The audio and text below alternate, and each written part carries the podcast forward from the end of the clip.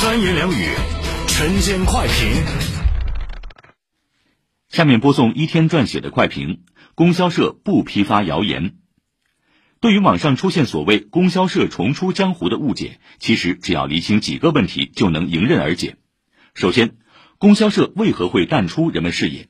这是因为改革开放之后，农村商品流通的市场主体日益多元化，人们买东西方便了，供销社不再是商品的主要流通渠道。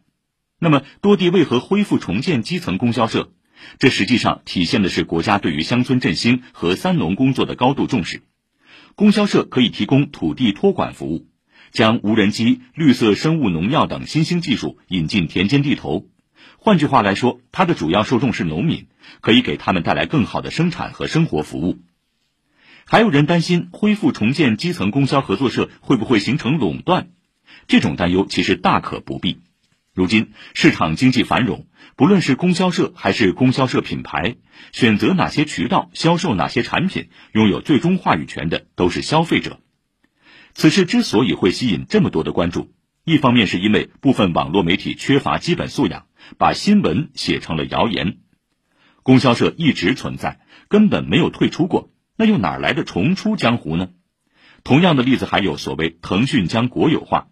这样的标题党意在博眼球，引导社会过度解读。